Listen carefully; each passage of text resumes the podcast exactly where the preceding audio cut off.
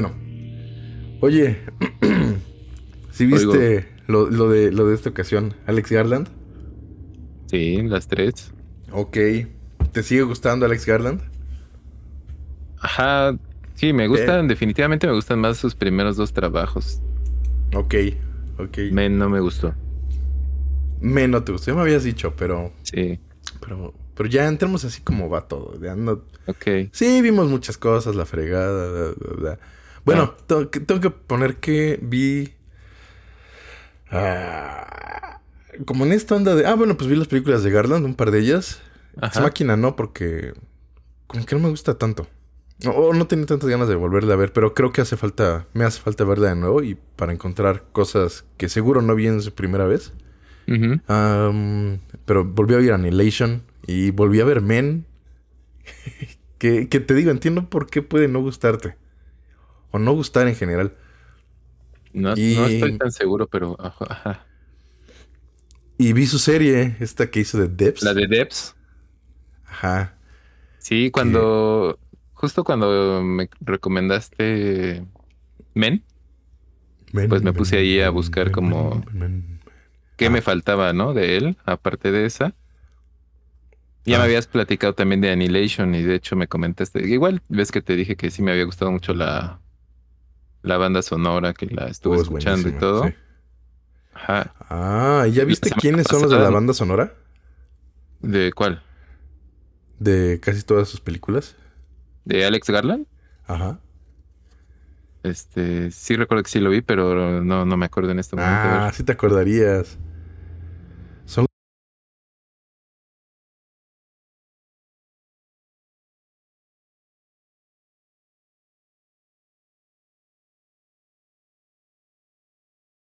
Los músicos de Portishead, Ah, ok. Sí. productores y o sea, está cañón ese ese cuate que junte a alguien tan fregón para su música, para la música de sus películas. Y te iba a decir eso, ¿no te pareció que era muy importante el elemento musical, el score, el, la- el ambiente que crean? ¿En Annihilation te refieres? Pues en todas. Bueno, rápido nada más. Ujú. Alex Garland, eh, antes que nada, él no se considera eh, director de cine Qué bueno. o cineasta. él se Ok. considera escritor. Pero, pero de una forma muy... ¿Cómo se puede decir? Como que para él, lo, lo que escuché en un par de entrevistas es que el cine le parece algo como que es más grande que él. Y, y tal vez esta onda del síndrome de impostor, que dice, no, pues es que yo, yo no soy autor, yo no soy tal cosa, yo, pues yo escribo. Ajá.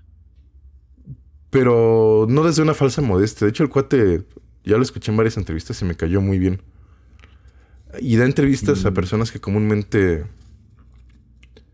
como que en el mundo del cine no lo toman en cuenta tanto.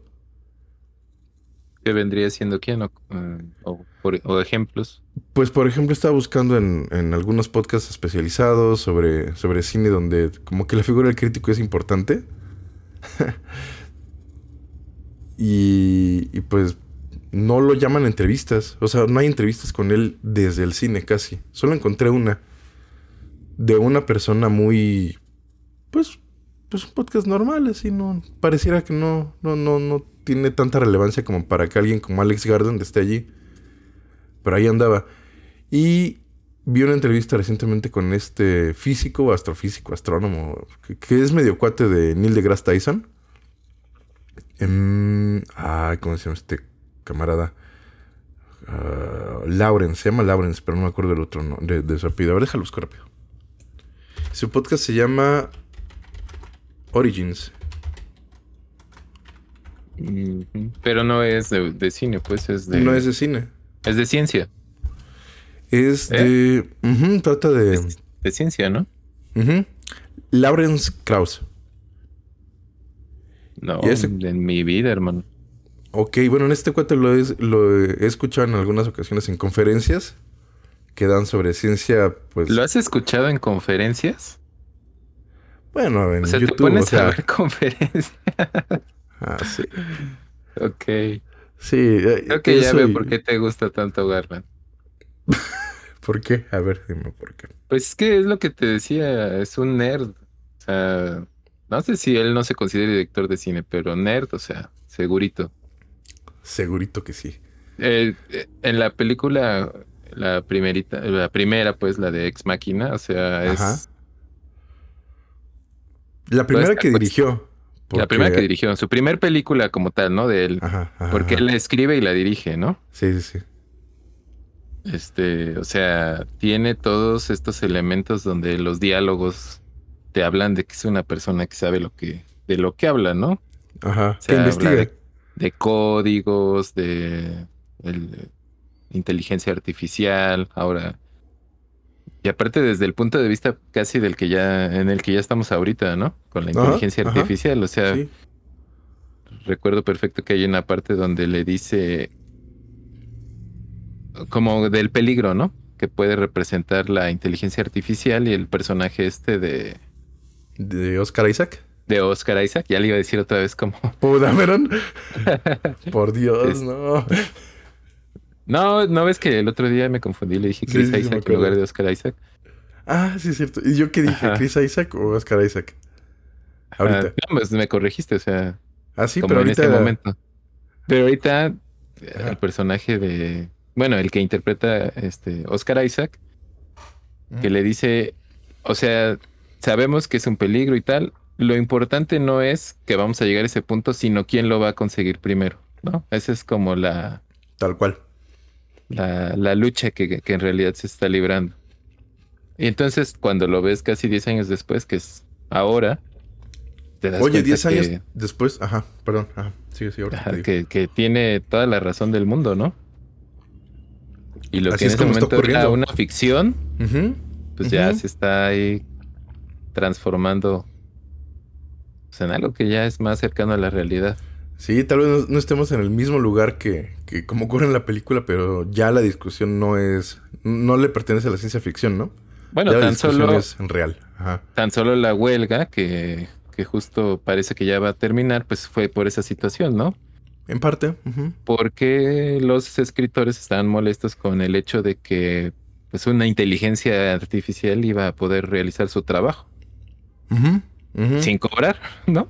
Sí, sí, que podían. Este, Además.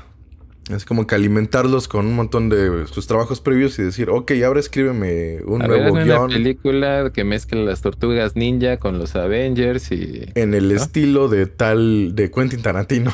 Ajá. Que, Y te lo hace, te lo hace. Supuestamente te lo hace, ¿no? Ah, sí. Ajá. O, o, bueno, podría ir para allá. La, la cuestión es esa, que vieron que podría ir para allá y dijeron, a, a mí no me... Esto no nos está Digamos gustando. que, exacto, se dieron cuenta que y ese parecía ser la tendencia, ¿no? Sí, además también a los actores, este... Lo que le estaba ocurriendo, en el caso de ellos creo que sí era más, o es, la de ellos todavía no acaba. En el caso de Ah. ellos es más, este, ¿cómo se puede decir?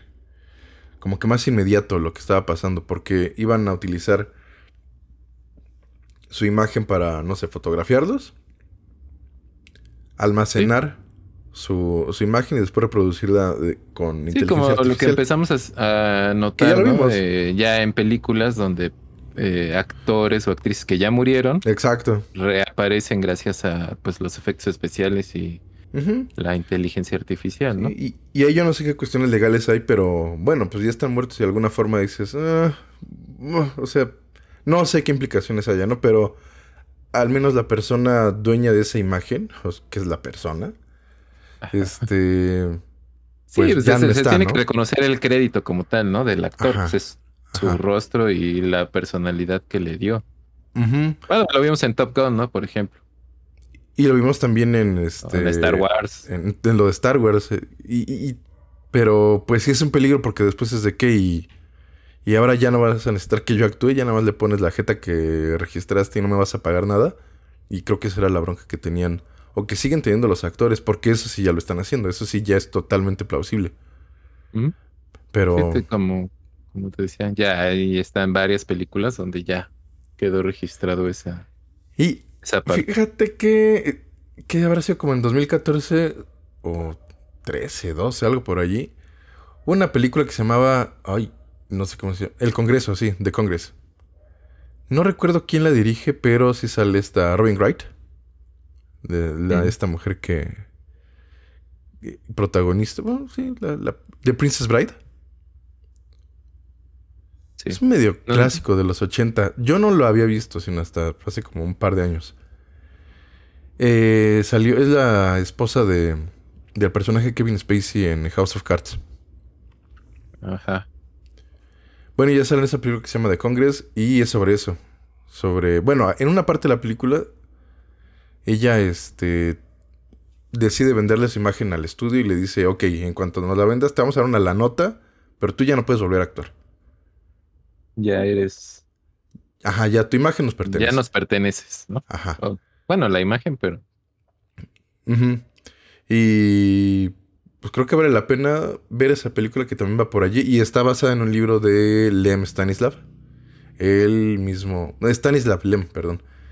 El mismo que escribió Solaris. Que por cierto vi Solaris otra vez. Sí, vi, vi que. Sí, vi que habías. es que creo que va como de, de esa onda, de lo de Garland, ¿no? De qué significa ser humano en Ex Machina, por ejemplo. También un poco en Annihilation. Y en Devs, la serie que está en Star Plus, que es de FX. En Men, no. Ah, bueno. Pues ya nos estamos yendo. Ok, y tiene también como esta tendencia a que sus protagonistas pues, sean femeninos, ¿no? Ujú, Sí, sí, sí, sí. En, Ale- en, en Alex, en Ex Máquina, pues es esta. Alex Máquina. en Ex Máquina Alex Máquina. Ajá. es el. Vera, se llama, creo, el, Iva, ¿no? el android. Iva, claro. El, Ajá. el, el android. Bueno, ¿qué es, qué es? ¿Qué es un android? ¿Es un robot? ¿Qué, qué vendría siendo ya? ¿Qué sería? Pues un... Una persona artificial, para no Pues sí, discriminar. claro, sí, ya de- Para no ser- definitivamente ya. Para ser o sea, se inclusivos con las inteligencias artificiales. Se comporta ya como una persona y el gran reto es que logren determinar si están hablando con una inteligencia artificial o no. La famosa, ¿cómo se llama? Prueba de Turing, ¿no? Ajá. Que si un ser humano es capaz de, darse cuenta si, si su Si está hablando con interlocutor- otra persona o no. Ah, exactamente. No recuerdo bien de qué va la película, pero sí, sí recuerdo esa parte donde el personaje este como pelirrojo está haciendo esa prueba, ¿no? Y, y Ah, que porque además es como una empresa, ya sabes, tipo Apple, Ujú. sí, de tecnológica, grandísima. Y se ganan, bueno, él se gana el premio para poder pasar un fin de semana o una semana, Ah, me parece, ok, con, con el personaje de Oscar Isaac, que es el, el dueño y aparte es un genio, ¿no? Porque él es el que ha desarrollado toda esta serie de, Ajá. digamos que es eh, un buscador, como el, el Google, pero pues de ficción, ¿no? Ujú. Donde todo lo junta. Hay una mezcla entre Híjole, todos hasta- los, los creadores de redes ajá. sociales ahora, ¿no? Claro, a- a- hasta eso, ¿no? El de dónde vienes o de dónde vendría la posibilidad de crear una inteligencia artificial así de potente. Pues sí, desde la gente que tiene todos esos datos, como la gente que es Sí, dueña de la alimenta justo con la metadata Ajá. que recaba de sus navegadores, ¿no? Sí, sí, sí. Bueno, pero ¿a poco no es fascinante ver, al menos en lo que te toca a ti y en lo que, bueno, al menos de- desde lo que yo conozco de, de ciencia, así de estudios formales, sí me parece bien interesante cuando habla de temas que, que conozco de alguna forma. Ajá, Sí. no, o sea, por eso te ¿No? digo, me queda claro que él sabe lo que plantea. No, no se avienta así una historia. Como de la nada. Pero además, soñó y ya, ¿no? eh, y- pero no está solo bien eso. fundamentada y por eso Ajá, se vuelve como tan creíble. Sí, sí.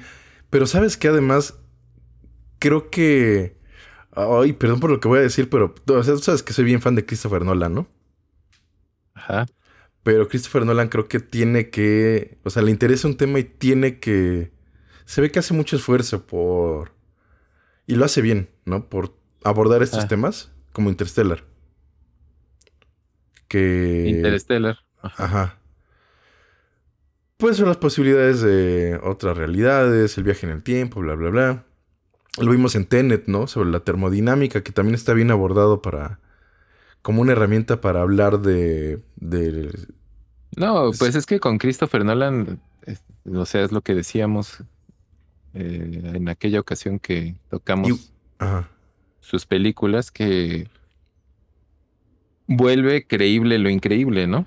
Ándale, sí, desde sí, desde, lo visible, o sea, desde el cómo te muestra las, las cosas, eh, cuestiones de mecánica, ¿no? De física. Y la psicología de los personajes. Exactamente. Y, y, como dices, se nota que la parte de la investigación que realiza, pues es. O sea, me imagino que se rodea de. Claro de muchísimos expertos, porque me imagino, no desconozco como todo su proceso creativo, pero yo me imagino que sí se, como que tiene ahí varios asesores que le, sí. pues que le van guiando, ¿no? Sí. Porque sí, se ve que, o sea, pues sí te lo crees, ¿no? Desde el Batman que dijimos hasta The Prestige, ¿no? Hasta los trucos de magia en ajá, siglos atrás. por ejemplo, ajá. Y sin embargo, creo que a veces, bueno, no, lo puse como ejemplo porque es alguien que lo hace muy bien. Pero creo que Alex Garland lo hace desde un punto todavía mejor. Cuando es que yo creo que Christopher Nolan, no sé, ¿no? Yo digo, yo pienso que puede ser que él diga, este, quiero hablar de este tema. Y entonces empieza a, ándale. a realizar esa investigación y demás, ¿no? Claro. Y más bien como que Alex Garland, no, o sea, es el, yo conozco esto y quiero hablar de esto. ¿No? Y según lo que escuché y entiendo de dónde viene eso, es como que encontré esta cosa que me llama la atención. Puta, ¿esta qué nos dice sobre nosotros, sobre la humanidad? ¿Qué implicaciones tendría? Y como y él lo dice, o sea, como que me empiezo a hacer bolas en mi cabeza y, en, aras de encontrar una respuesta, pues hago una película o escribo algo. Y Mira, por ejemplo. Ah, bueno, eh, déjame. Sí, a ver. Pues me parece interesante que Ay, no sé cuál. Se me olvidó el nombre de su abuelo, pero fue ganador de premio Nobel. No sé si químico o físico. Y desde muy chico dice que era como el mesías de la casa, ¿no? O sea, todos eran como que, ay, el abuelo, el abuelo. Y aparte el señor, este, pues no era mamucas, ¿no? Sino que se acercaba al niño y le hablaba como que a su nivel. Pero entendiendo que un niño... De modo que él lo, pudiera entender. No le explicaba nada, le hacía preguntas. Ah, ok. Como para que él razonara, ¿no? Ajá.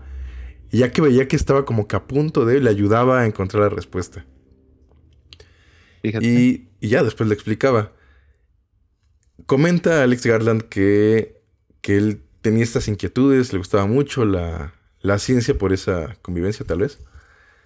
Pero que él no... Como que no se acercó a ella. Y, y lo entiendo como una persona que tal vez lo ve algo como tan grande que dice no, yo no merezco esto. No sé qué onda con Alex Garland de ahí, pero como que por ahí pudiera ser, ¿no? Y además dice que cuando estaba en la secundaria, bueno, en el high school, ¿qué sería prepa? Prepa secundaria, sí, ¿no? Pues es que sí, ya ves que es el elementary y de ahí te brincas al, high school. Ajá. Y, son las pues, pruebas. a la universidad, o sea, no tienen. Sí, sí, como tienen como la prepa, ¿no? Sí, más bien como el high school y bueno, el college es como algo que no tenemos aquí, pero y ya después la universidad. Y, y lo que dice es que en ese momento en el que las instituciones se encargan de evaluar qué capacidades tiene cada persona, a él en las pruebas salió algo como de que, bueno, tú... ciencia. No, para nada. ¿No? Tú no ah, eres apto para esto. Ni para química, ni para física, ese que le fue como que mal en ese lado. Y le dijeron, bueno, pues ecología, güey. Pero, o sea, sí me lo abrieron de, ese lugar. Y eso le quitó la oportunidad de seguir un camino por, por las ciencias.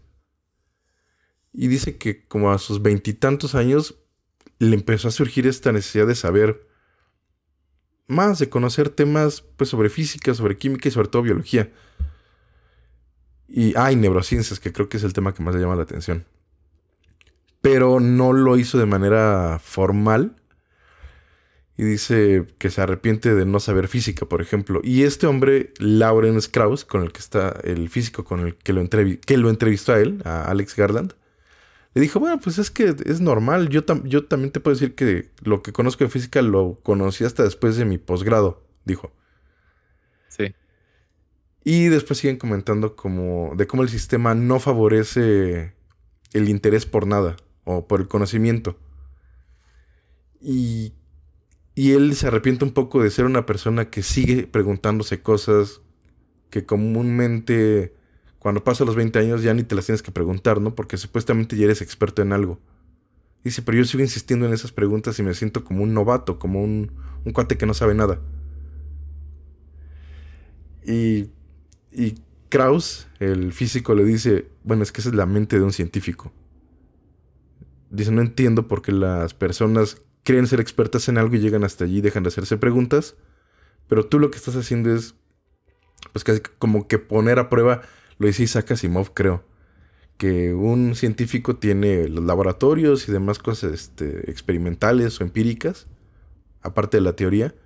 Y dice que por otro lado el escritor de ciencia ficción pues tiene en vez de un laboratorio un, como un playground, ¿no? Y de el lugar donde cuenta sus historias a poner a prueba para poner a prueba sus hipótesis, pero que el proceso es algo parecido creo que se ve en Alex Garland, no esta búsqueda de algo.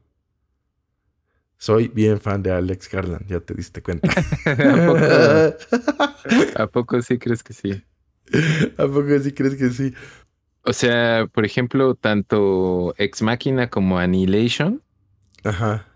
Creo que van por ahí, o sea, creo que van por. Por, eh, como dices, como generar este mundo que piensa, genera teorías y luego las desarrolla a través de las tramas de, esas películas, ¿no? Annihilation, por ejemplo, es súper inquietante, ¿no? Todo el tiempo te estás haciendo preguntas respecto a qué, carajos está pasando, ¿no? ¿Qué es? Y tiene un montón de símbolos. Bueno. Sí, tiene símbolos, pero creo que no es lo. No es lo principal, pero sí ayudan mucho. Y creo que eso pasa con Alex Garland. Tiene varias capas de, interpretación. Pero cuando llegamos a. Amén. Amén. Se le pasa la ah, mano, ¿no? creo que ahí es donde. Donde extrañas este. Extrañas más la parte de ciencia ficción. Ok, ajá. Y. No sé, no sé qué quiso hacer. Yo creo que no, no logro entender esa película. O sea, me parece que tenía los elementos suficientes para hacer una muy buena película y al final como que... No sé si es como el cierre, el tercer acto, ahí pasa algo. Ajá. Y ya se pierde, ¿no? Se va todo. ¿De qué trata Bueno, desde mi punto de vista. Sí, no, no, no, es que sí hay un cambio, sí hay un cambio, sí hay un cambio. Y también ocurre en una medida menor, pero similar en Annihilation. Pero cuéntanos de qué va Men. ¿De qué va Men? Pues Men es, es, con es, esta mujer, ¿no? Nuestra queridísima Jessie Buckley. Jessie Buckley, que está este. Bueno, que va a una casa, pues como de retiro. Es como una casa que está en un poblado así, alejada de todo. Y sabemos que está ahí porque acaba de sufrir una experiencia bastante traumática, ¿no? Nos empiezan a dar como pistas de qué es lo que pasó, pero bien, bien, no, no, no, no te lo, te lo descifran, ¿no? Te van así como que eh, dando algunas pistas para que tú saques como ciertas teorías. Tampoco es como que tan difícil, ¿verdad? Sí, claro.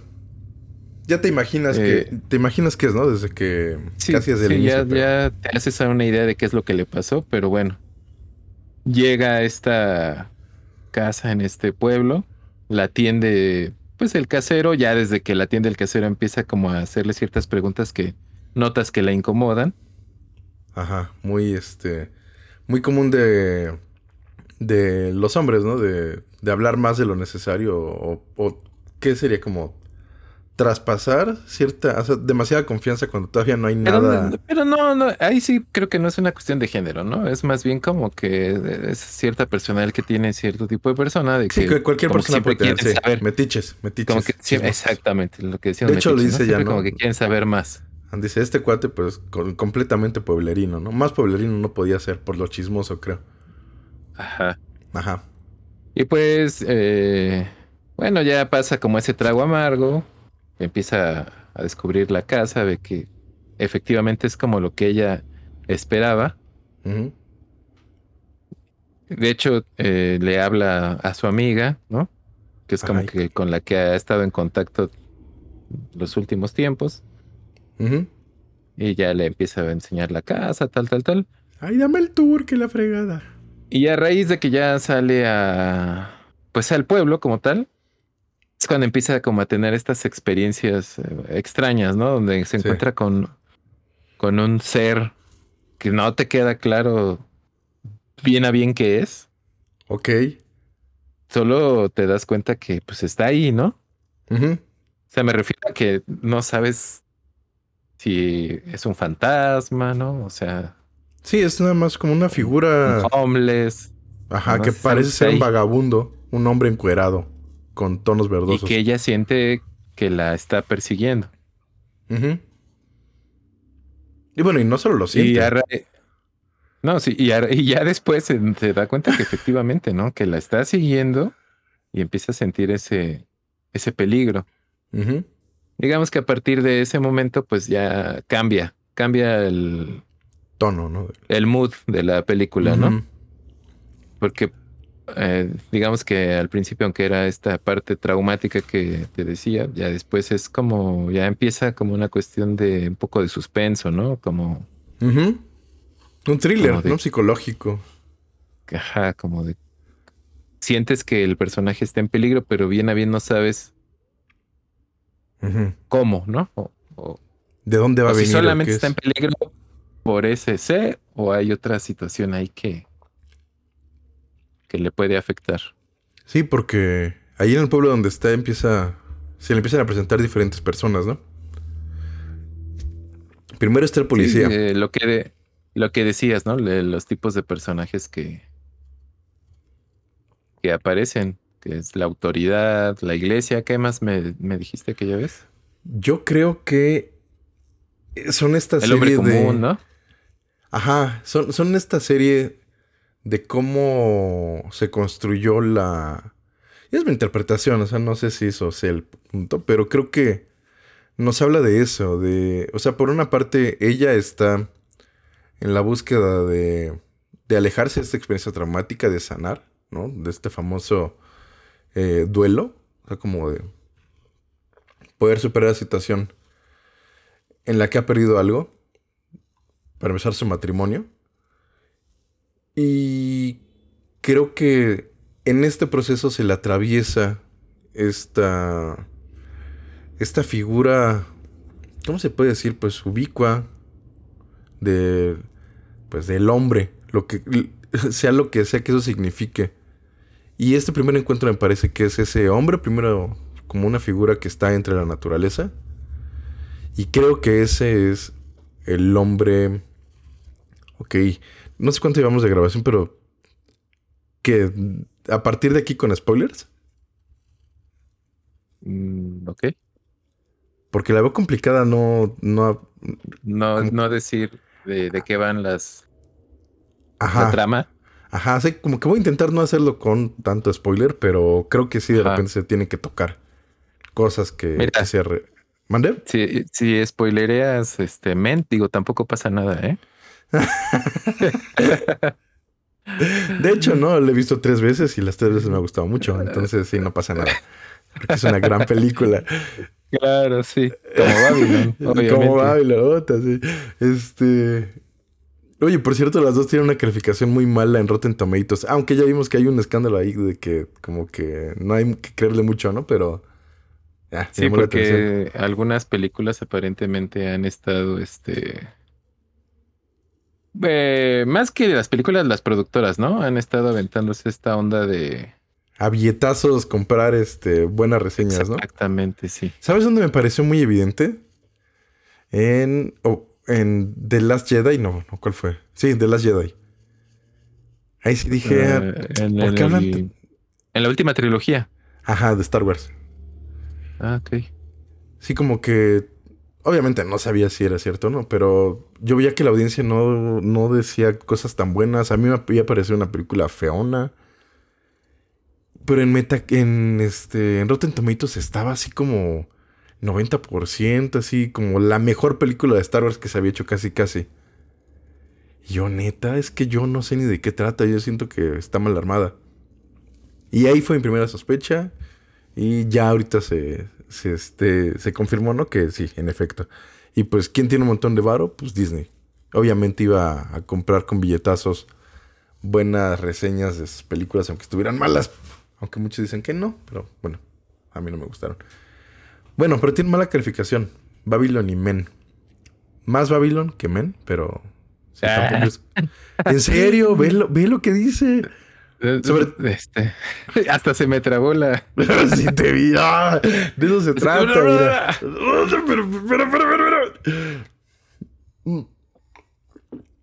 Bueno, el punto es que el consenso de la ah, de la crítica y para Babylon y para Men y también de las audiencias es que es mala. ¿No? Que son malas ambas, ¿no? Digamos. Ajá, sí, las dos películas son malas según lo que dice Rotten Tomatoes. Y según tú y según yo. Según tú, Men, es, buena para ti y yo, Babylon es muy buena, ¿no? Es una obra maestra, según tú, de hecho. ¿Babylon? Sí.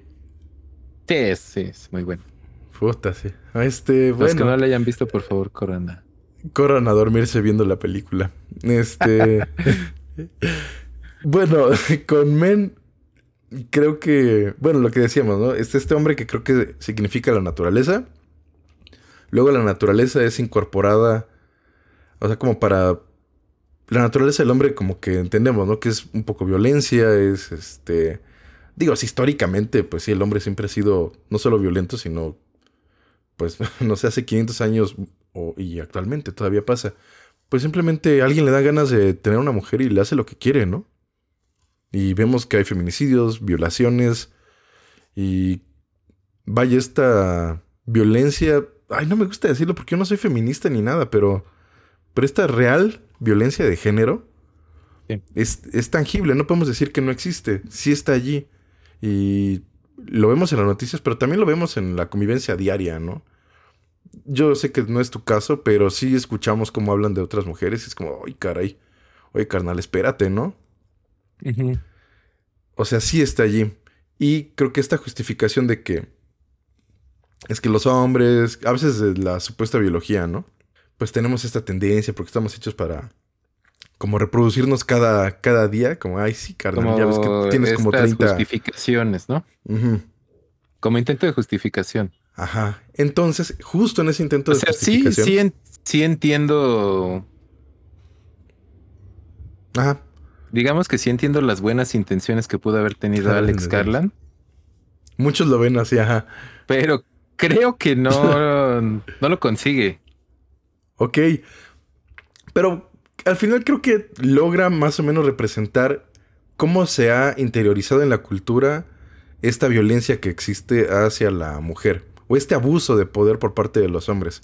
Que también nos pega a los hombres eh, algunas veces, ¿eh? O sea, hay que aclarar que, que por, ejemplo, nosotros que, bueno, al menos en mi caso, que era medio tranquilo, ah, que yo no sé cómo le hacía para, para que no me bullearan, mano, porque si está, yo nada más veía eso de que se agarraban a patadas, a zapes y demás, y decía, Dios mío, eso me va a tocar a mí. O sea, sí, sí me daba miedito. Bueno, el hecho es que está allí, creo que la película empieza a hablar de cómo la religión hasta lo justifica porque este símbolo sí viste un como dios que, está allí, que es el hombre verde, The Green Man. o sea, que si yo chequé como esa cuestión de... No, en la película. En, la ah, película pues aparece un, una cara de algún dios, de la fertilidad ah, seguramente. Sí, sí, sí, lo, sí recuerdo esa parte. como esta organización de la cultura alrededor de ritos este, que tienen que ver con la, con la fertilidad, que no era otra cosa más que echarse a cuantas mujeres pudiera en todas las, las culturas. Ah, o entregarse al, frenesí sexual, ¿no, Mande?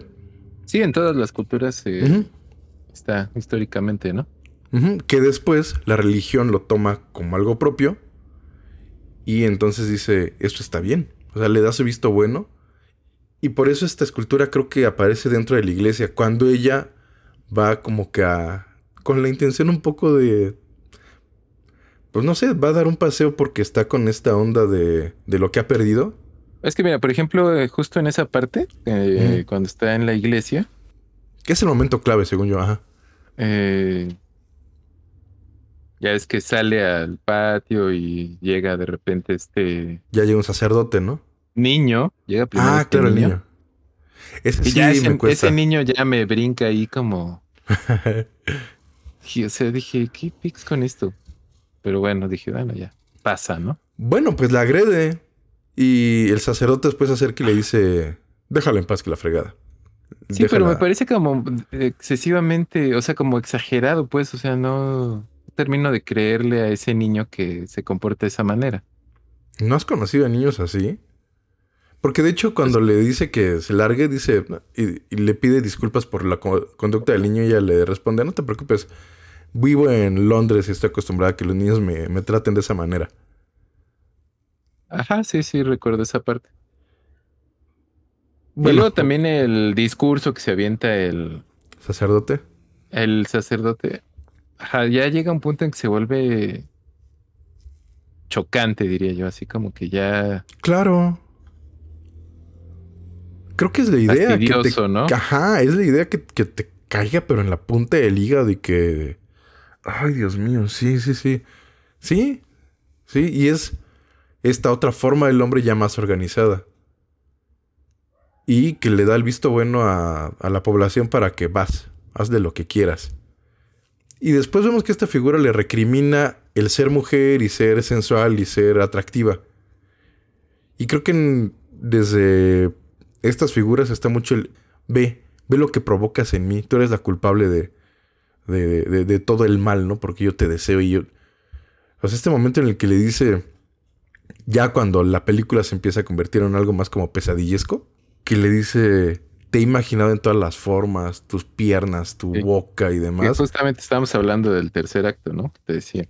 Ajá, que es donde tú dices, oye, ya no, ya. no se la compro, ya, ya esto es demasiado. Ya, sí, too much. Sí, y demasiado en qué sentido, como en, en, porque está lo demasiado porque te genera mucha incomodidad, como lo decíamos con el, el sacrificio de, bueno, The Killing of the Sacred Deer de Yorgos Lantimos. Eh, pero ese, por ejemplo, en ningún momento, o sea, me gustó, ¿no? El sacrificio de, del ciervo sagrado. O sea, sí sufría en el lo que te decía, ¿no? no La sufría de que sabía que el desenlace iba a llegar de cierta forma y pues como que ya no quería saber qué. sí, sí, sí. ¿No? Ok. O sea, yo no quería. Te molestó como el... cine debe molestar a la gente, ¿no? De que llega a tus entrañas y dices, ay, no, por favor, pero tiene que pasar. Sí. En cambio, en este Men. no, en este caso es más así como de. Allá, güey. O sea, ¿no tenías otra forma de. Ok. De decirme esto que me quieres decir? Ok. O sea, realmente esa era la única forma que tenías de. de hablar del maltrato del hombre hacia la mujer. Pero creo que no solamente es eso, también trata sobre que la mujer cuando se quiere... Bueno, y de hecho cualquier persona tal vez, pero en este caso una mujer no, pero especialmente las mujeres sí pasa. Porque he conocido algunas que cuando... que me han comentado, ¿no? Que cuando tienen que estar solas y deciden estar solas porque... Vaya, tienen algo que trabajar desde, desde las pérdidas. La figura del hombre está allí como... O sea, siempre hay hombres que son... que, que se asumen así, que toman ese rol justificándose con la biología de cazadores. Y de veras que parecen eso, ¿no? Como depredadores allá alrededor de ellas. Y ellas parecen ninjas, así como pum, pum, pum, así golpeando penes, así pum, pum, pito por allá, pito por allá, pito por allá. Perdón por las palabras, pero es que no encuentro otra forma de. Así como. como bloqueando, bloqueo, bloqueo, bloqueo, bloqueo. Y creo que este, esta mujer está pues en ese proceso y, y ahí están estos monos encima de ella fregándola desde la supuesta naturaleza, la sociedad, las figuras de autoridad. Incluso el más aparentemente inofensivo es medio... Ay, como que no es tan confiable. Eh, y, choca ese momento en el que ella está. El, eh, el casero, ¿no? El casero, Geoffrey. Sí. Eh, chocan con su proceso de... ¿Qué? De sanar. Y al final tiene que enfrentarlos y pues e intentar... Ajá. Pues es que justo, ¿no? O sea, se supone que ella va a esta casa a estar en paz, ¿no? A estar tranquila y resulta que todo el tiempo está sufriendo este acoso. Primero por la figura. Por el homeless ahí, el, vagabundo raro que tal vez sea algo fantasmagórico. Es que esa parte es la que de veras. Te digo, o sea, tenía todos los elementos. O sea, cuando empieza la película y y están estas tomas donde está ella hablando por teléfono y se queda como pensando y ve estas escenas de como de lo que ha pasado y cómo fueron pasando mm. ciertas situaciones.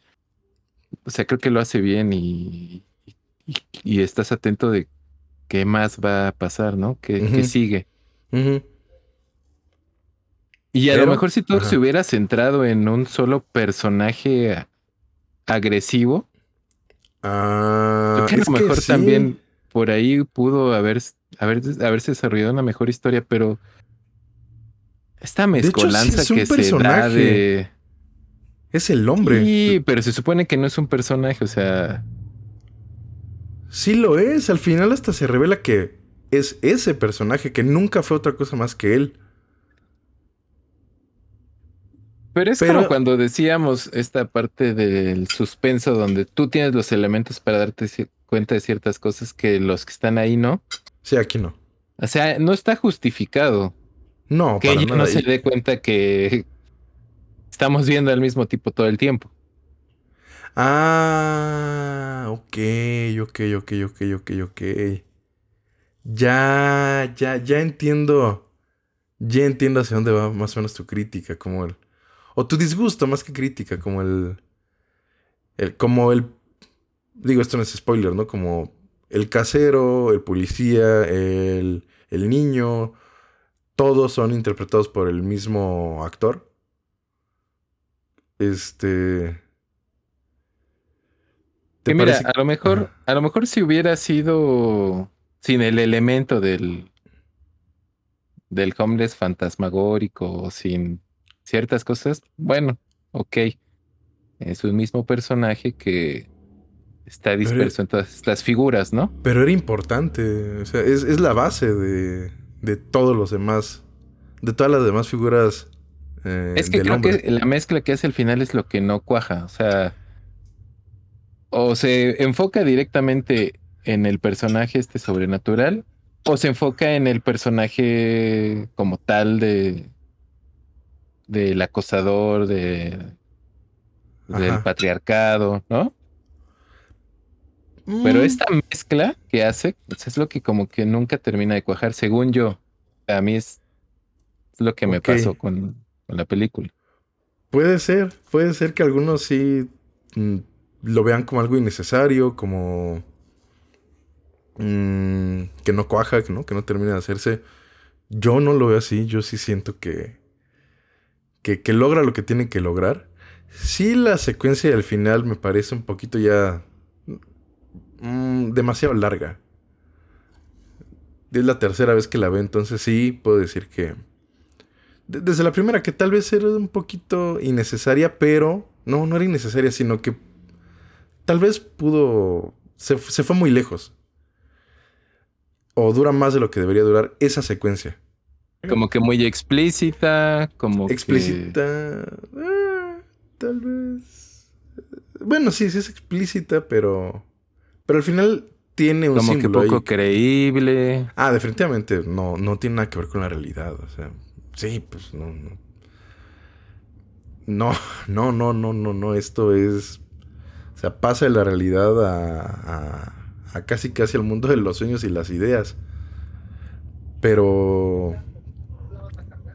Mm, sí estoy de acuerdo que esa escenita, esa secuencia, tiene algo que, que puede ser algo incómodo, pero tampoco creo que sea innecesaria porque es lo que revela al final lo que ella tiene que superar y es cuando por fin vemos que, que ella lo resuelve. Espérame. Espérame. Ok. bueno, ese es mi punto de vista de Men. Sí, ¿Eh? digo, al final, al final son puntos de vista, ¿no? Claro. Y son, eh, pues a ti te gustó, a mí no. De hecho, es mi única película en Leatherbox que la tengo como vista y que no me gustó. Órale. Fíjate que algo por lo que conecto es que. Una. Me una vez una pareja que tuve. Cuando terminamos le dije. Oye, nada más una cosa. Todos los hombres son unos cerdos. No confíes en nadie. Son un asco. No, ¿por qué me dices eso? Nada más tenlo en cuenta. En este proceso vas a encontrarte con cosas raras, van a querer ser tus amigos y ofrecerse como un... Te van a supuestamente ofrecer un hombro en el cual puedas llorar. No les creas, son un asco. Pero hasta tú, sí, hasta yo si es necesario. Son una porquería. Y eso lo creo, lo sostengo. Y...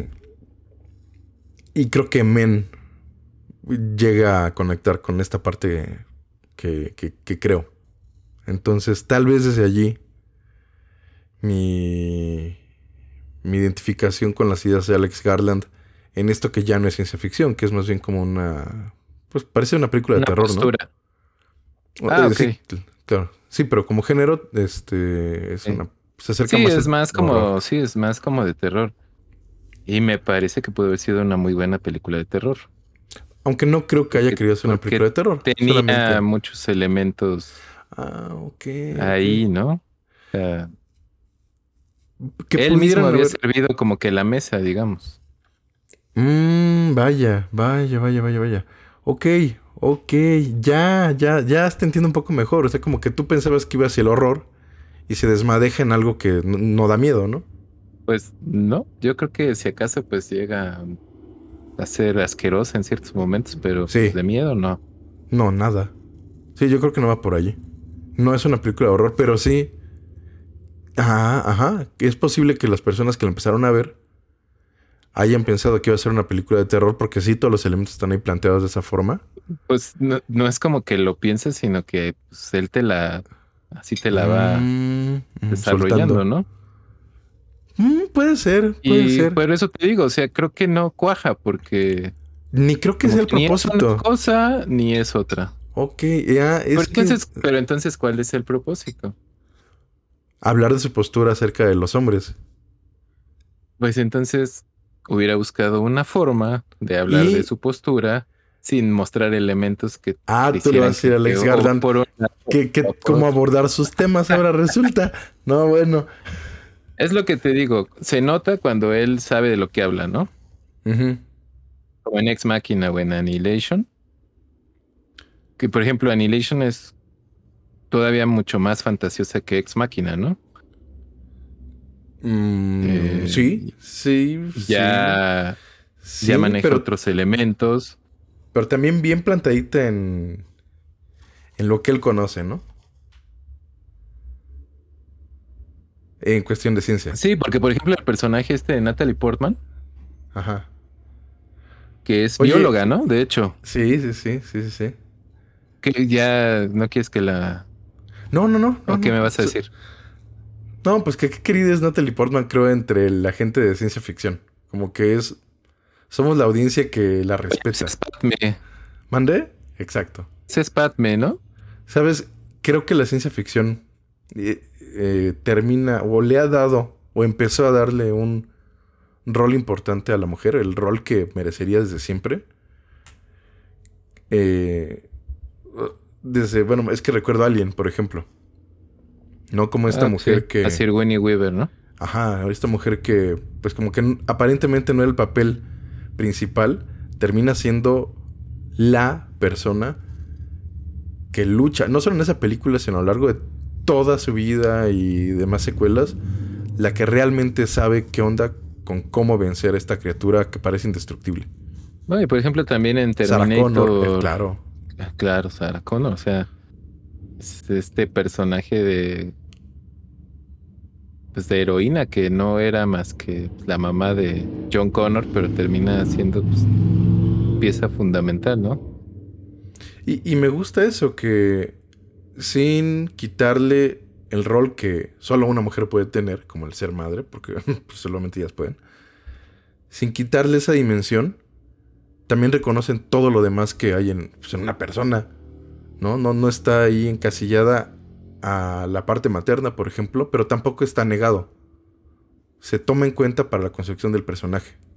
Y creo que en la ciencia ficción eso es claro. Y en Annihilation, eh, pues, pues simplemente son personajes bien construidos y resulta que son mujeres. Ah, bueno, sí, es lo que te mencionaba, ¿no? Eh, de que justamente el personaje de Natalie Portman, que es bióloga, y que aparte es ex, ex marín o bueno, recuerdo que estuvo en el ejército, no recuerdo sí, qué rango no, tenía. No, no, de hecho ni marín, porque marín son los chidos. Ella estuvo en, pues, creo que en la infantería, dice por allí, creo. Sí, no, no, no logro recordar. Pero, pero empieza desde un principio, empieza a explicar, ¿no? ¿Qué, es, ¿Qué está pasando? ¿Por qué estamos viendo esto? ¿Por qué ciertos elementos tienen estas formas? ¿No? Claro, porque está dando una clase, ¿no? De, biología celular aparentemente. Ajá. Pero ya cuando ya está en el entorno de... Pues donde se están desarrollando los hechos que no tienen explicación hasta el momento. Porque la premisa de la película es que su esposo, que otra vez es Oscar Isaac. Ahora yo le voy a decir Chris Isaac. Ajá. A que reaparece Oscar Isaac. Ajá había estado, ya lleva como que varios meses que no tiene noticias de él y de repente simplemente aparece. Se enferma, o sea, así como aparece, de, entrada ella lo ve así como súper disperso, ¿no? No sabe qué onda con él. ¿Qué te pasó, no? Que sabemos que él, sí está en el ejército todavía. Él sí todavía está en el ejército. Entonces, como que regresa por fin de una misión. Y no ha regresado de la misión, ¿no? Ajá. Ajá. Entonces se enferma, llaman a emergencias, tal ella también eh, queda en algún punto como inconsciente y cuando reacciona no tiene idea de, qué es lo que le pasa y le empiezan a explicar, ¿no? Que existe un espacio en el mundo. Eh, en el mundo donde aparentemente todo es diferente y él, tienen esta gran incógnita de que todas las misiones que han enviado para investigar qué caramba nadie ha regresado, ¿no? Ajá. O sea, saben el epicentro, porque sí saben dónde se originó. Este... Y nos lo muestran, ¿no? Que cae un meteorito en un faro. Y lo que haya caído ahí ha estado creciendo. exactamente, a partir de que cae este meteorito, pues simplemente se ha esparcido este halo, ¿no? Porque es como un halo luminoso. Sí, yo, yo lo veo como una esfera, como una cosa ahí que. que. Sí, un espacio, crea un espacio en el que todo es diferente. Ajá. Y tiene como esta onda, como, sé, como, sí, como reflejante, ¿no? Porque se ve hasta como medio del arco iris, así. Claro, claro, claro, claro. Que es una, creo que son las palabras clave en esta película, es, en cuestión de ciencias, apoptosis y refracción. Y cuando despierta eh, ella y, le empiezan a explicar toda esta situación, dice, pues, ¿sabes? Ah, bueno, y le dicen que es súper importante tener en observación a su esposo porque él es la única persona hasta el momento que se sabe que ha podido regresar de todas esas misiones que se enviaron. Sí. Que llega en un pues, estado terrible, ¿no? Pero es importante mantenerlo vivo por eso, porque como que podría ser la clave para saber, qué, está saber qué está pasando. Pero este cuate pues a la esposa ahí cerca, también internada, quiere hacer algo por él, ¿no? Porque están casualmente o lo llevan a una instalación como, ¿qué sería? Médico militar de investigación, algo por el estilo. Y a ella la atienden allí y parece ser que la tratan como loca, ¿no? Como alguien que perdió la cordura, como, como si fuera un brote psicótico, algo por el estilo. Y le aclara la psicóloga o psiquiatra, no, no, no, no estás aquí por eso. Estás aquí porque tu esposa está acá también, ¿no? Y ya, que, que le explica todo lo que acabas de decir, ¿no? Que hay una cosa allí, bla, bla, bla, que una misión y, y pues él volvió y es importante porque lo que mencionabas, ¿no? Pudiera ser clave para saber qué caramba se está pasando en ese sitio donde cayó un... un- ¿Se llama asteroide? ¿Sí, está? ¿Sí sería un asteroide? Meteorito. Es que no sé cómo se llama cuando atraviesa la Es que me atmósfera. imagino que cuando está fuera de la atmósfera Ajá, es exacto. asteroide y ya una vez que entra es meteorito, ¿no? Entonces sería un meteorito, ¿no? Sí. Eh, es que no me acuerdo si es así o al revés. Bueno, cae esta cosa desde el espacio. Y- Pues yo me acuerdo que, que cuando desaparecieron los dinosaurios dijeron que era por un meteorito. Ah, claro, entonces yo sí, ni modo que un asteroide, ¿verdad? Pero también tenemos la película de Wes Anderson, Asteroid City. ¿Se equivocó Wes Anderson? ¿O se equivocaron estos profesores? ah, seguramente sí se equivocó. Wes, ¿ya la viste? La de Asteroid. No, no pienso, ¿verdad? No, no, no. No, no, Dios yo mío. sí. No, no, yo sí la voy a ver. No, yo no. Seguro la voy a disfrutar mucho. Qué bueno, Alberto. Ahí me comentas qué tanto la disfrutas. E- Es que son esas películas que ya para qué. Yo ya Wes Anderson ya no puedo con él. Ya. Bueno, Incluso ya. Ok, bueno. Pero re- regrésate, porque si no, Sí, sí, bueno, asteroide, meteorito, lo que sea. Bueno, y deciden que, bueno, no deciden, va a haber otra misión. Y Natalie Portman, bueno, la esposa, dice, yo me uno. yo me uno. Y creo que ahí está padre cuando empezamos a ver por qué la gente que va a esas misiones decide ir a esas misiones, sabiendo el peligro que implican. Natalie Portman, su personaje, dice, porque se lo debo a él. No, entonces como que ahí están estos elementos Eso de es lo que dice, ¿no? Eh, exacto, Exacto. eso es lo que dice. Ajá, Eso es lo que dice. Eh, ajá, Pero ajá. después vamos viendo que en realidad Hay más. un trasfondo más grande, ¿no? De lo, de la- lo aparente. Ajá. Que tiene que ver con, con lo humano, con las conductas que están allí. Y se nos Claro, y empieza a también tiene revelar. que ver mucho con esta cuestión de, de saber por qué su esposo Aparentemente. fue, ¿no? O sea, ¿por qué no le dijo nada, no? Ajá, ajá. ajá, Sí, hay, ajá. hay toda una serie ahí de subtramas emocionales muy interesantes y que Muy, te mantienen ajá. muy, muy Sí. pendiente, ¿no? Sí, sí. Y fíjate que cuando lo dej- la dejan ella verlo, está enfermo, dicen que tiene falla multiorgánica y está a punto de morir. Y le dicen, puedes regresar a tu casa. Y dice, ¿para qué regresaría, no? Y no puedo ayudarlo. Dice, aquí tampoco. Pero ella quiere estar allí. Y cuando decide ir a la misión, se acerca y le dice, le toca el pecho y le dice, sé por qué lo hiciste. Esa parte es bien importante. Ese sé por qué lo hiciste. Algo que me quedé como, hmm. No la había notado la primera vez que la vi, pero creo que eso es muy importante. Y al final sí te revelan no solo por qué lo hizo él, sino por qué lo hacen todos. Y aparentemente por qué la humanidad hace cosas en general. Desde la científica que los manda, ¿no? Desde esta Ajá, psicóloga que, exactamente. que tiene que crear este perfil para saber y determinar si es alguien apto o no apto para ese tipo de misión. Ujú. Y de hecho vemos que- Creo, Ajá, creo que eh, a contrario a Men, ajá. esta sí vale la pena que la vean. y Oye, pero también Eh. creo que... Mira, voy a ver en Rotten Tomatoes, a ver... O no, que Metacritic es la que más... Creo que todavía se salva. Aunque está más enfocado en videojuegos. Ah, mira, no, ya también. Ah, voy a ver qué, qué dicen aquí de... Es que según yo... Como que no le va bien a las películas de Alex Garland. pues Ex Máquina, por ejemplo, según yo, ah, bueno. sí le fue sí, muy bien cuando cuando salió. Sí, pero como que hasta ahí, ¿no? Mira, la calificación de Annihilation, Aniquilación. Es de A24, por ejemplo, Ex Máquina. Sí, sí, sí. Sí, ya después como que... Pues ya, lo abrieron y, y no.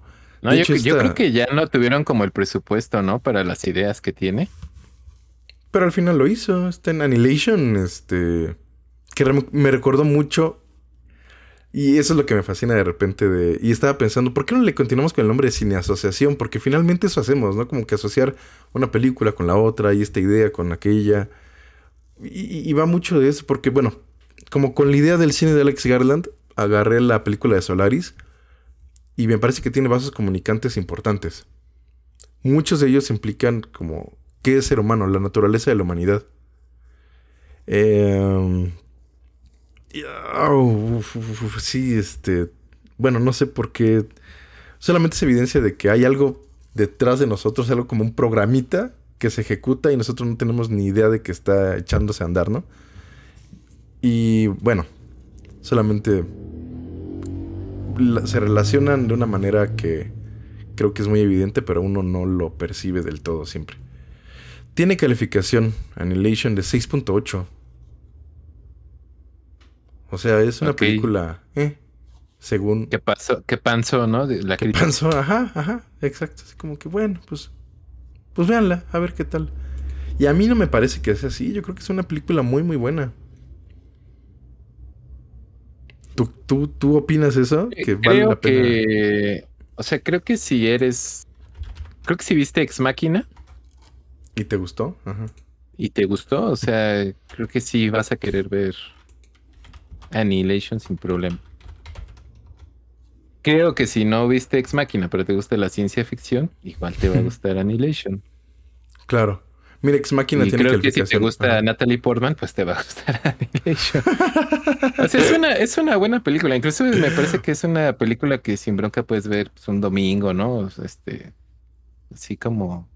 De Porque hecho, aunque también es también es eh, tiene estas cuestiones nerds de Alex Garland, pues, sobre todo con el personaje Natalie Portman y todas las teorías celulares, ¿no? Que te explica.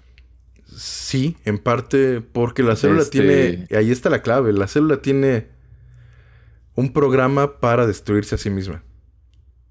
Pues sí, es como que es una película que para entretener, ¿no? Podríamos decir. ¿O tú podrías decir eso? Yo creo que sí, para mí va más allá del entretenimiento nada más. No, vaya, o sea, pero alguien que solamente quiere ver como una película, o sea, creo que sí la puede ver y la puede disfrutar.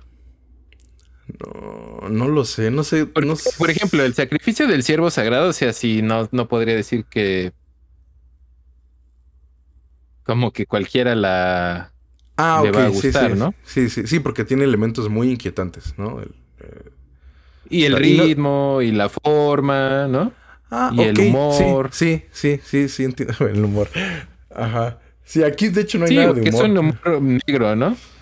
Entonces aquí tiene cosas clavadas, te digo, las teorías celulares. Sí tiene como estas partes medio de terror de, pues, ciertos monstruos que aparecen, ¿no? De repente que sí te logran así como... Sacar un... Pues estresar bastante, ¿no? Sí, claro, la escena y, de... y, por ejemplo, está esta escena donde sale el esposo de Natalie Portman en emisión, no voy a decir. Oh, sí. ¿Cómo ni qué? Pero es una escena igual que si es... Perturbadora, ¿no? exacto, y perturba. Que mira, ¿cuánto dura esa escena? ¿Y cuánto dura la escena del final de Men? Y tienes resultados completamente diferentes, ¿no? Sí, es lo que decíamos, que tal vez la escena dura mucho en esta secuencia de Men, en la que... Pero creo que en la escena de Men no, no llega a ser tan inquietante. El impacto visual y psicológico sí es más fuerte en Annihilation con solo esos momentos, ¿no? Bueno, pues mira, estoy en Rotten Tomatoes. Ajá. Y Annihilation tiene calificación de 88%. ¿En serio? en el tomatómetro. Pues eso me da gusto, pero no les creo. El score de la audiencia tiene el 67%. Bueno, ahí está, ¿no? O sea, nosotros considerados como audiencia, pues como que... Y a quien nos escucha... pero, por ejemplo, ¿tú qué calificación le pondrías? Ah, yo odio calificar las películas. Mira, ¿Las como que tienes vistas en el Letterbox no las calificas? No todas, procuro no, hacerlo. las pones como vistas? Pero tiene un corazoncito. O sea, vista y corazoncito. De, me gustó. De, que, me gustó mucho. De que es de mis favoritas. Pero también, men, yo creo que... Ah, si vamos a eso... Tomando en cuenta que mi formación como que profesional, académica, eh, está en las ciencias biológicas y un poquito en las neuro... Bueno, sí, hasta ahí le dejamos. Eh, y que me fascinan esos temas y que uno de mis libros favoritos se llama Principios de Neurociencias. ah, bueno. Y otro que se llama La célula, bueno, ya, sí, biología te gustó, ¿no? Pues me encanta. O sea, le pongo como un. Ah, sí, sí, es una genialidad. Porque además también los elementos psicológicos que aborda están bastante bien, bien fundamentados, construidos y simbolizados por esta cuestión de, de las células. O sea, sí ocurre algo en las células, pero cuando se pierde el equilibrio y no dejan de crecer en contraposición con tener que morir para que todo esté en equilibrio y esté bien. como tomando en cuenta eso, pues sí, me encanta. Es. No diría 5, de, o sea, no le pondría un 10, pero sí como un 8, una cosa por el estilo. Entonces estarías como en lo que la crítica dijo. Bueno, el tomatómetro. Estarías en ese 88%. Digamos que estoy de acuerdo, pero Estás ah, más de acuerdo con el 88 que con el 66. totalmente, totalmente, totalmente. Yo, también me inclino hacia ese lado. Ajá. Y de hecho la volví a ver y le encontré más cosas. Ex Máquina, por ejemplo, en el tomatómetro tiene 92% y en la audiencia tiene el 86%. Claro. O sea, a la audiencia le pareció mejor Annihilation que Ex Máquina. No, al revés. Ex Machina tiene el 86% contra el 66% que tiene Annihilation. Annihilation tiene 66 ante la audiencia. Ajá. Wow. Sí, sí, sí, sí, sí puedo entender que. que.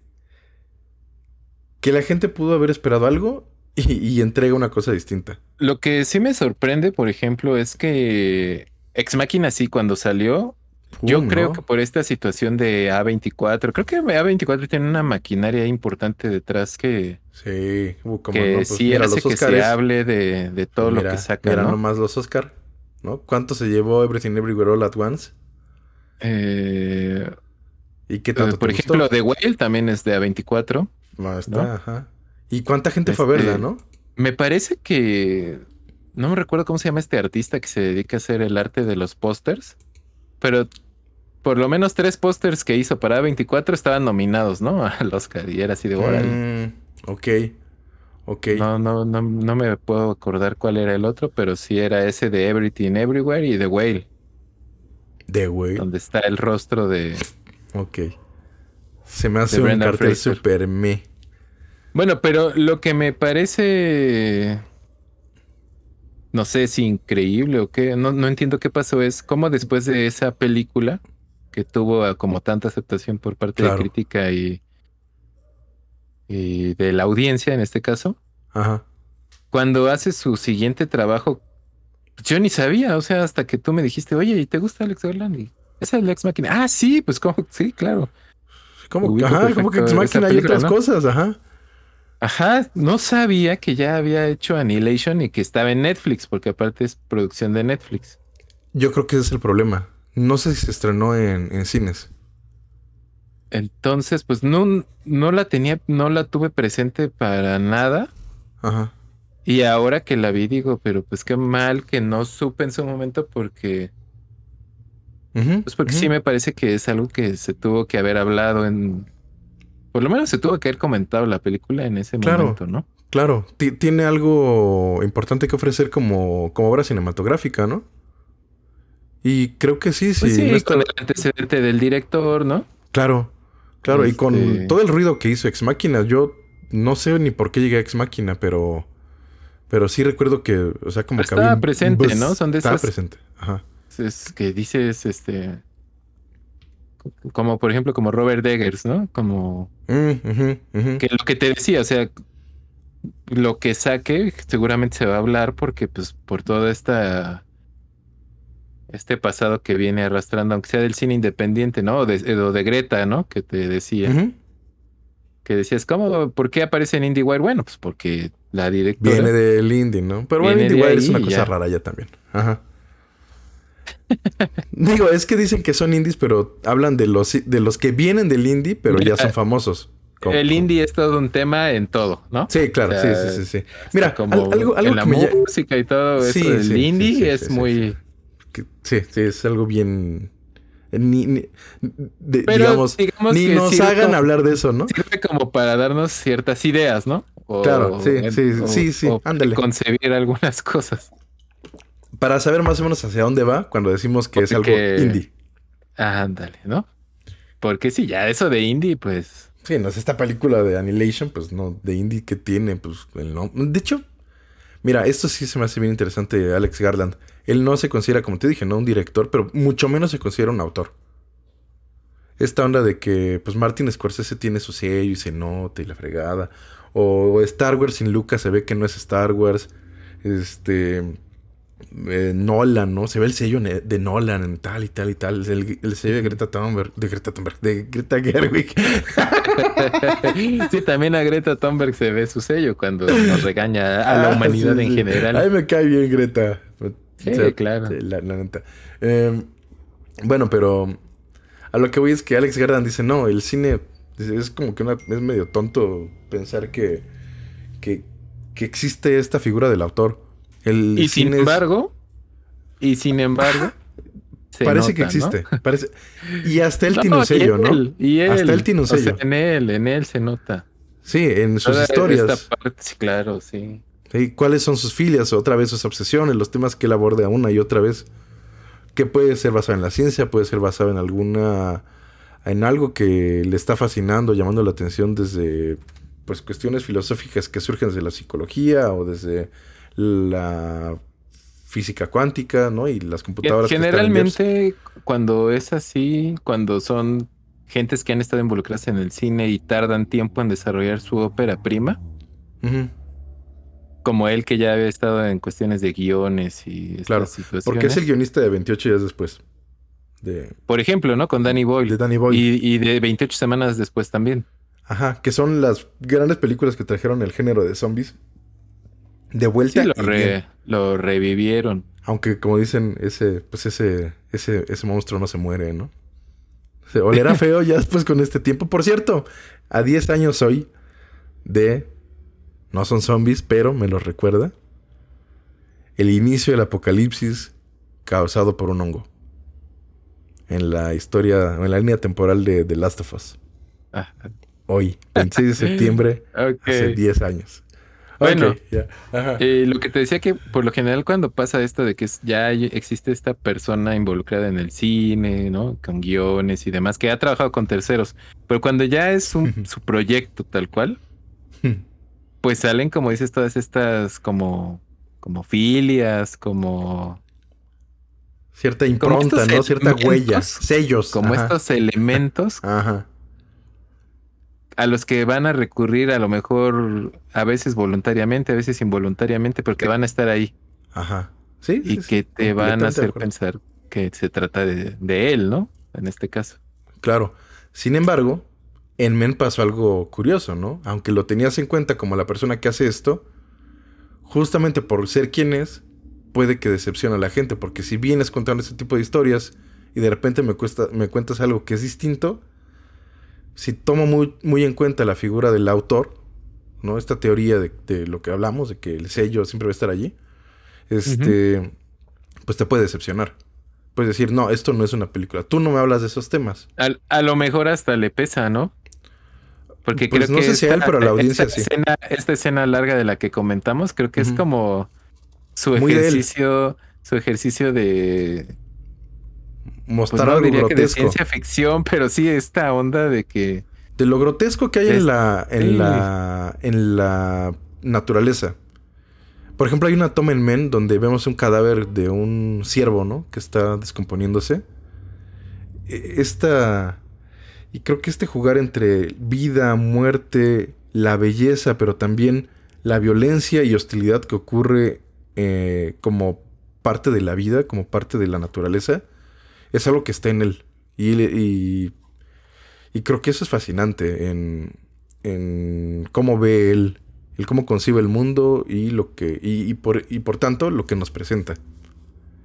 esta especie de dualidad o dicotomía. ¿Sería? No sé. ¿Dicotomía sería? Bueno, estos dos puntos de vista, esta Dualidad, ambivalencia. Dualidad, sí, yo creo que es la palabra. Ah, sí, ambivalencia, como dices. Ah, que, que la verdad. A mí, a mí, la verdad, me tocan en un lugar muy, ¿cómo se puede decir? Muy, muy particular de mi persona y de mi mente en el que me, me- me identifico y me gusta lo que hace Alex Garland. Bueno, a ver, por ejemplo, tú que sí ya viste Debs. ajá, su parte, serie. no toda, ajá. Bueno, pero Dos, tiene, tres capítulos. tiene ajá. más que ver con los elementos previos que nos ha mostrado. Yo pienso, no sé. Sí, sí, un poco, un poco. Fíjate que no creo que Men no los tenga, pero él comentó antes de hacer Men algo que me llama la atención, que es que la ciencia ficción te permite hacer postulados que de otra forma parecerían ridículos. Si se los pones en un drama, hasta te puede reír o pueden salir mal. O la gente no los va a entender como tal y pues ya, chafea, ¿no? Y dice, la ciencia ficción te da chance, te da más cancha de para poner a prueba tus ideas. Y creo que se cumple esto en Men, ¿no? Cuando finalmente hace algo que se aleja de la ciencia ficción y te quiere entregar un drama, pues a lo mejor no funciona para muchas personas. Y tú me lo dices, ¿no? No, no crees que funcione. Eh, y sí, en Bueno, Debs. Mi punto de vista, claro. Sí, sí. Y, Habrá y totalmente equivocado, ¿no? Pero sí sí, les- no, no es cierto. Totalmente válido, pero. no, y eso es lo padre. El, el, el- ¿Qué es lo que hemos comentado, no? Nos puede luego gustar mucho lo mismo de alguien, pero de repente decimos, no, no, estás equivocado, estás bien mal. Como yo con Babylon, tú con Men. Así es. y, y así. Sí. Pero bueno, volviendo a Debs y Alex Garland. eh, ok, ¿qué me preguntabas de Debs? Ah, que sí tiene estos Sí, elementos te de decía que tenía más elementos Sí, sí, sí, de, que parte. pues de ciencia ficción en este caso, ¿no? Ajá, sí. Todo está más basado O sea en que la- digamos que la, eh, la onda de Alex Garland sí va más por ahí, ¿no? Ese Pues es puede ir por muchos lados. Ese es como más su... ¿Su onda? O sea, sí. Sí, pero se nota. Cuando ¿Qué se nota? algo le acopla mejor, ¿no? Yo creo que parte ah, de esto que comentaba, ¿no? Del reconocer lo que la... ¿Cómo se puede decir? La naturaleza de la naturaleza, pero... ah, reconocer estas cosas como el esoterismo dentro de la ciencia. Porque a veces la ciencia la vemos como algo muy frío. Como algo que sí, sí, nos va a decir lo que es. Pero de repente, cuando las personas, sobre todo en las ciencias, este, estas muy abstractas como las matemáticas, llegan a puntos donde dicen, es que esto parece que explica algunas cosas, pero si explica esto, entonces se da en la torre a toda esta teoría y cómo lo podemos todo juntar. Y en este intento de juntar las diferentes teorías se dan cuenta de que no se puede y que es inmensamente complicado y que es casi inexplicable. Creo que desde ahí Alex Garland entiende esta esta parte casi misteriosa o mística de, de- de lo que podemos encontrar a través de la ciencia y entonces plantea problemas existenciales o, problemas de la condición humana. Bueno, pero al final me diste la razón. Sí, sí, desde la ciencia, pero viendo esta parte... No, no. Sí, o sea, no Sí, lo- claro, yo no claro, lo dije, al final del día no lo dije despectivamente, sino que No, me refiero no. es que me gusta. Me gusta su trabajo que ha hecho cuando se va más hacia la ciencia ficción. Digo, si el día de mañana decide hacer una película, no sé, de otra cosa, pues seguramente le voy a dar la oportunidad de verla, Claro. ¿no? Y a lo mejor me gusta mucho, o a lo mejor no. Sí, Eso pero ya- entiendo, entiendo. Ya es muy variable. Entiendo eso de que creo que sí le funciona más cuando... No que le funcione más o, o no, simplemente él, él tiene eso, él se le da muy bien por su forma de ver el mundo, agarrarse Es como de elementos de la lo ciencia. que platicábamos la semana pasada sobre Yorgos, ¿no? Eh, la favorita. Tu cuate Yorgos. Es una adaptación. Ajá. Es una adaptación, ¿no? También Y entonces ¿eh? a la hora de hacer un guion adaptado, no es igual que, por ejemplo, lo que vino manejando en el sacrificio del siervo sagrado, o lo que vino haciendo en la langosta, ¿no? Sí, al abordar un tipo de historia diferente, ¿no? De las que él comúnmente cuenta. ¿Va por ahí? Ajá. O sea, las que él hace. Ajá. Completamente desde su perspectiva y desde su. Desde la idea original, desde lo que él crea, por así digamos. Pues tiene un tinte diferente a lo que es más como que lo maquila, ¿no? O que ya va hacia otro, hacia otra cuestión. Y pues igual aquí con Alex me parece que lo que tiene ese trasfondo de lo que él sabe como más de ciencia, como más de, física, de matemáticas, de biología. Pues está como que sus ideas se acoplan mejor que cuando habla de patriarcado y feminismo, ¿no? Sí, sí. Y, y estaría interesante saber especialmente lo que piensan las chicas, las mujeres, sobre el trabajo. Me interesa eso, saber qué piensa una mujer del trabajo de men. Sí conozco el punto de vista de algunas. Y he visto algunas críticas de gente que no conozco directamente que dicen, ah, ya, sí, ya te entendimos, sí, sí, sí, muy, eres nuestra aliada, ajá, sí, sí, sí, ya, lo que sea. Y no le creen, ¿no? En men. Pero hay otras personas que veo que dicen, sí, entiendo esta parte y la reconozco como algo real. O sea, me parece interesante, me gustaría saber qué piensan sobre esta película de, de Men. Y pues sí estoy de acuerdo en que cuando se agarra de la ciencia para crear sus símbolos, resulta un poco más interesante, más disfrutable. Me gusta 100% más el personaje de Natalie Portman que el de Jesse Buckley, por ejemplo. Pues son muy diferentes. Natalie Portman es me parece que es mejor hablar de una mujer desde el punto de vista de que es una bióloga, una científica, pero, ex militar, ¿no? Ajá, esas son partes que, visualmente la, hacen ver fuerte. ¿No? La... Ajá. Mm, mira, ahí. un empoderamiento más importante del personaje de Annihilation el que se supone que desarrolla durante toda la película. Pues no sé si empoderamiento o no, pero al final ambas llevan, o sea, logran, tienen una lucha enorme contra diferentes elementos y ambas... Natalie Portman le crea desde el minuto uno. Ah, pues es que como que el paso de un lugar... solo le creo la aflicción, pero... El paso de, esta... de esta cosa...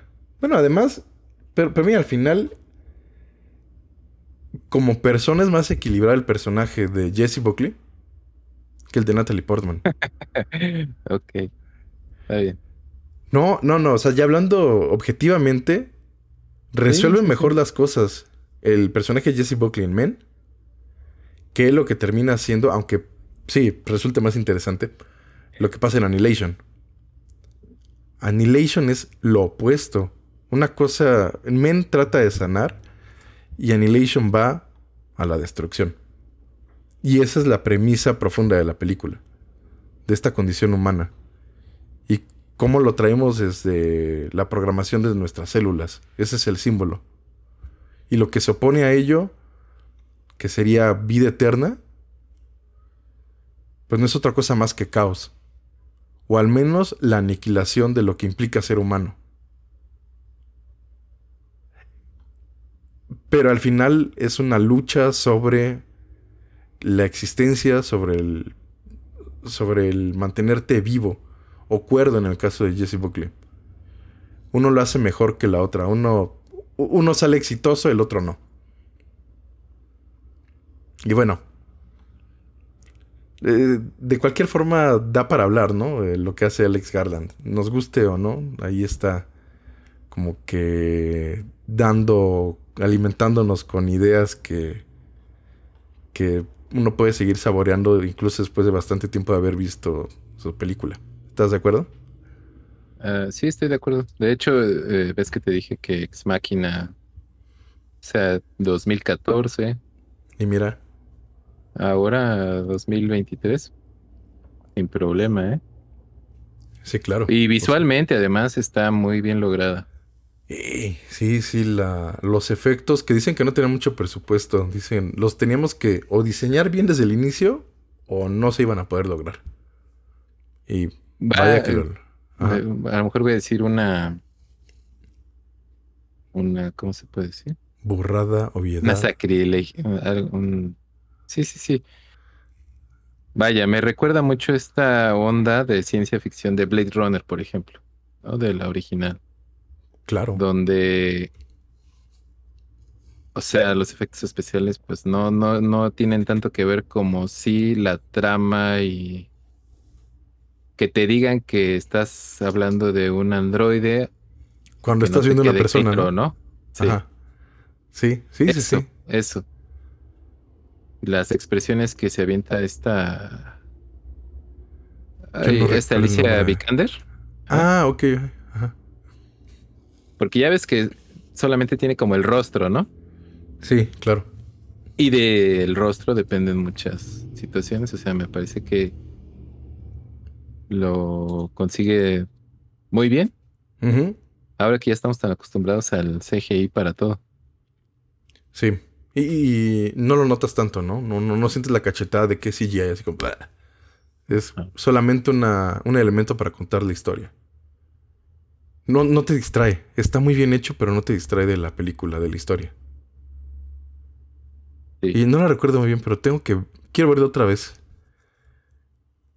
Porque, pues sí, o sea, que es de 2014 decías, ¿verdad?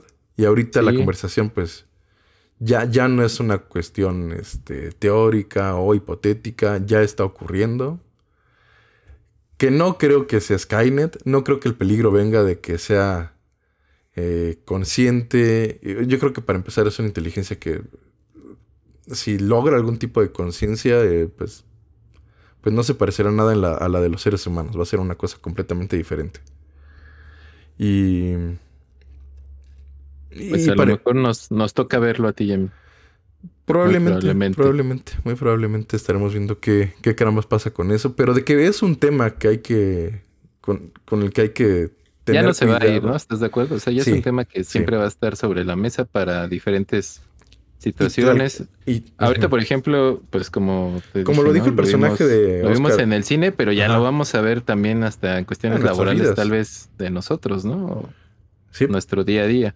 Sí, sí, sí, sí. No sé qué tanto te has... Nuestros smartphones o nuestro sistema operativo tal vez tiene esta onda como de gel, ¿no?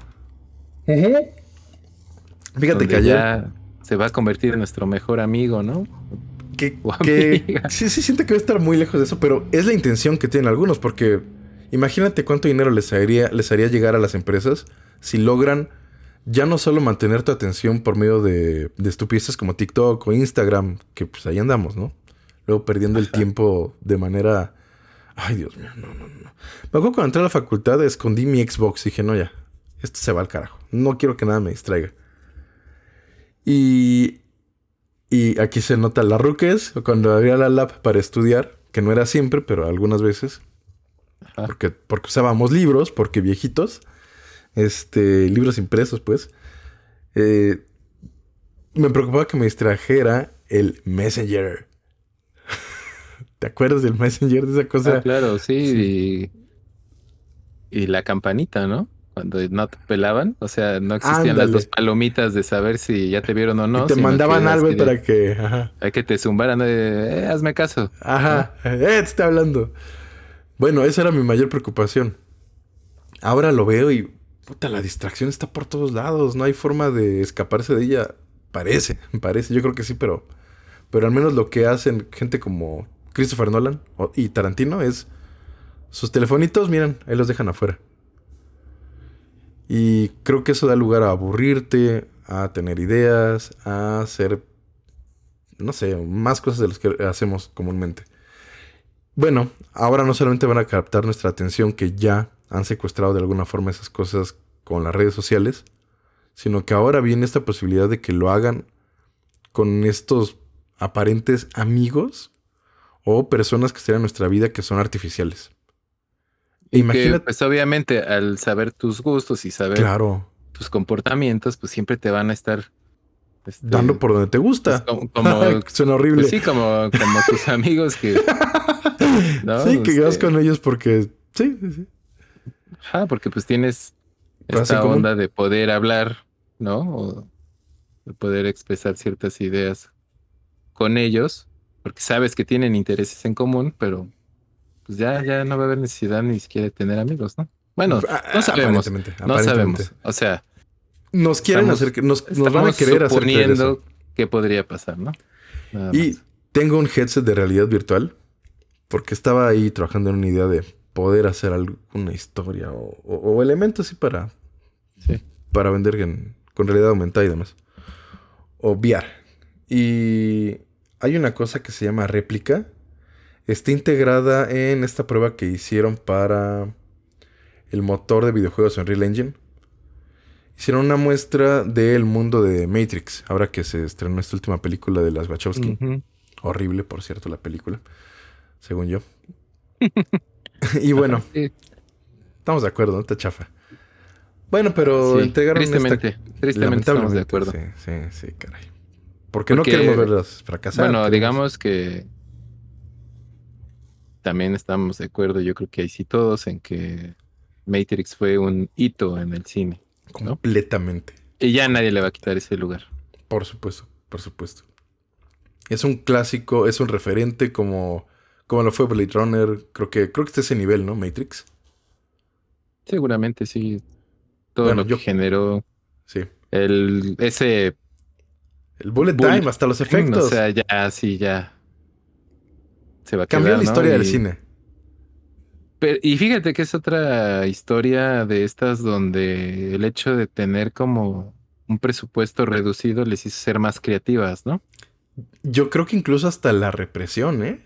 Lo contaba con un amigo de que, es que me gustan más las Wachowski reprimidas en las que estas ideas del sadomasoquismo y demás, pues sí estaban allí, ¿no? Desde los trajes, los antros que visitan, pero como no lo pueden expresar abiertamente.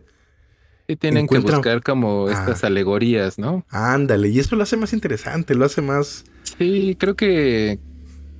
Sí, lo que te digo, o sea, creo que...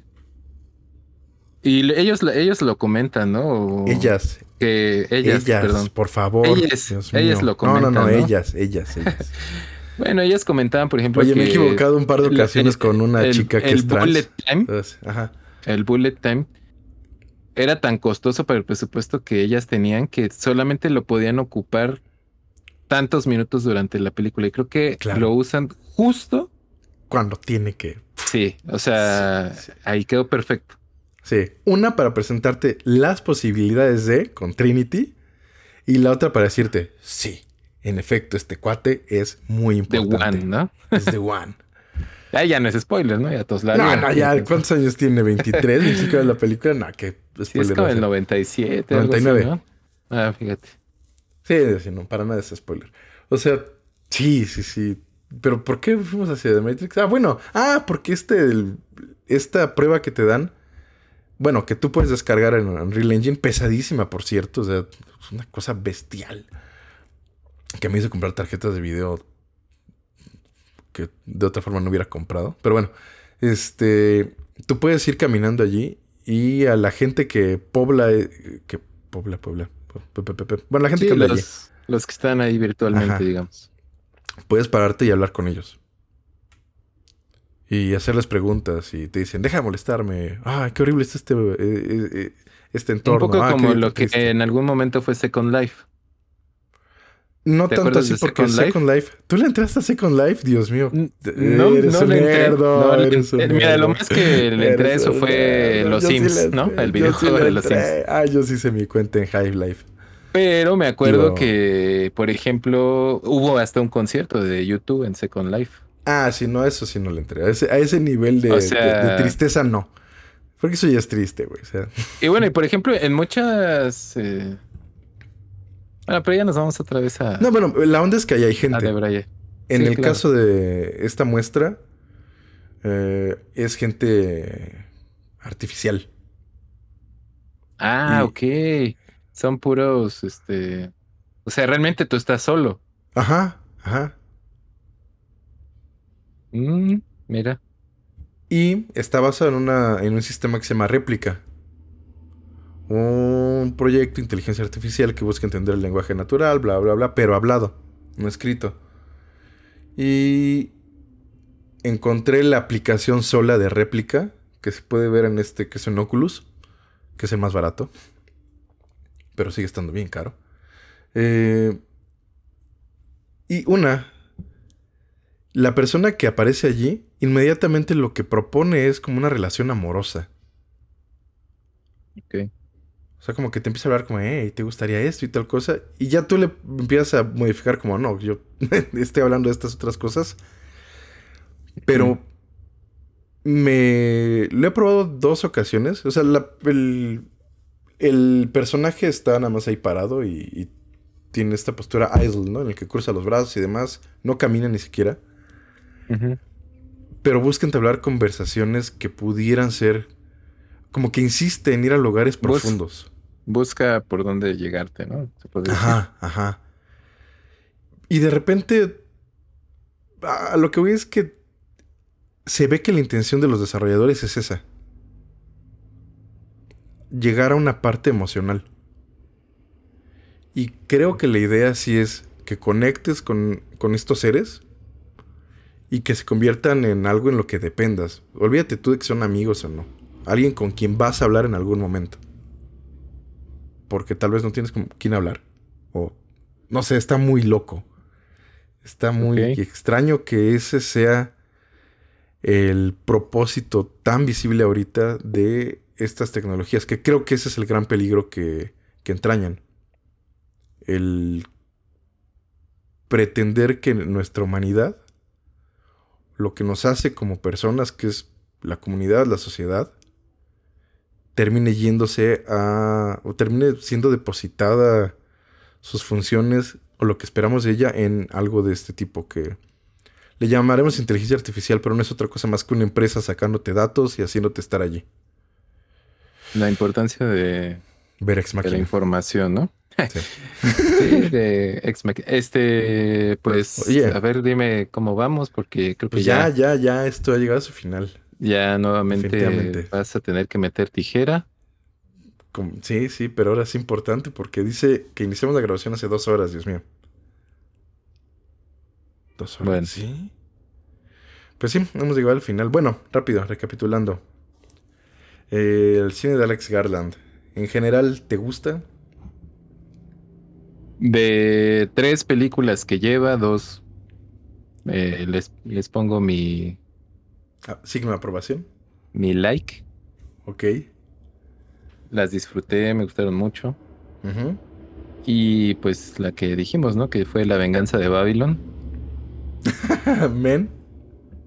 No, ¿por qué va de venganza? Dura una hora cuarenta minutos contra tres horas que me hiciste chutarme. No, no ah, pero pues son tres horas de disfrute contra una hora cuarenta de agonía. no, literalmente, no parece agonía. Bueno. Bueno, ok. Me gusta, me gusta. Digo, finalmente no voy a, a quedarme con, con Men, o sea,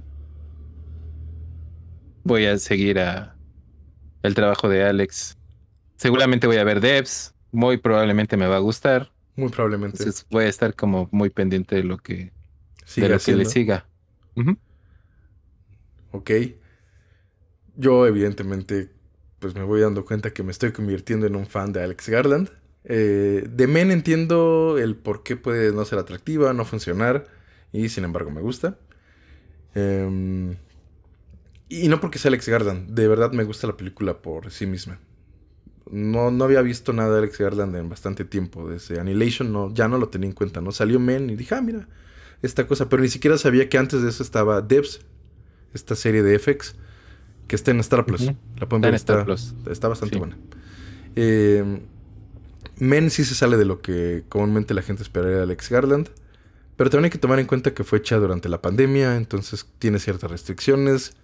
Y eh, a, mí me gusta. Me gusta, pero entiendo que, que sí, se puede ir por un lado por el que uno no esperaría que se fuera. Digo, lo interesante es como pues tener más puntos de vista, ¿no? Y ver qué piensan los demás. Sí, sí, que pues ahí se lo podrán decir a Alberto, que nunca hacemos nuestro nombre, pero que tú estás como...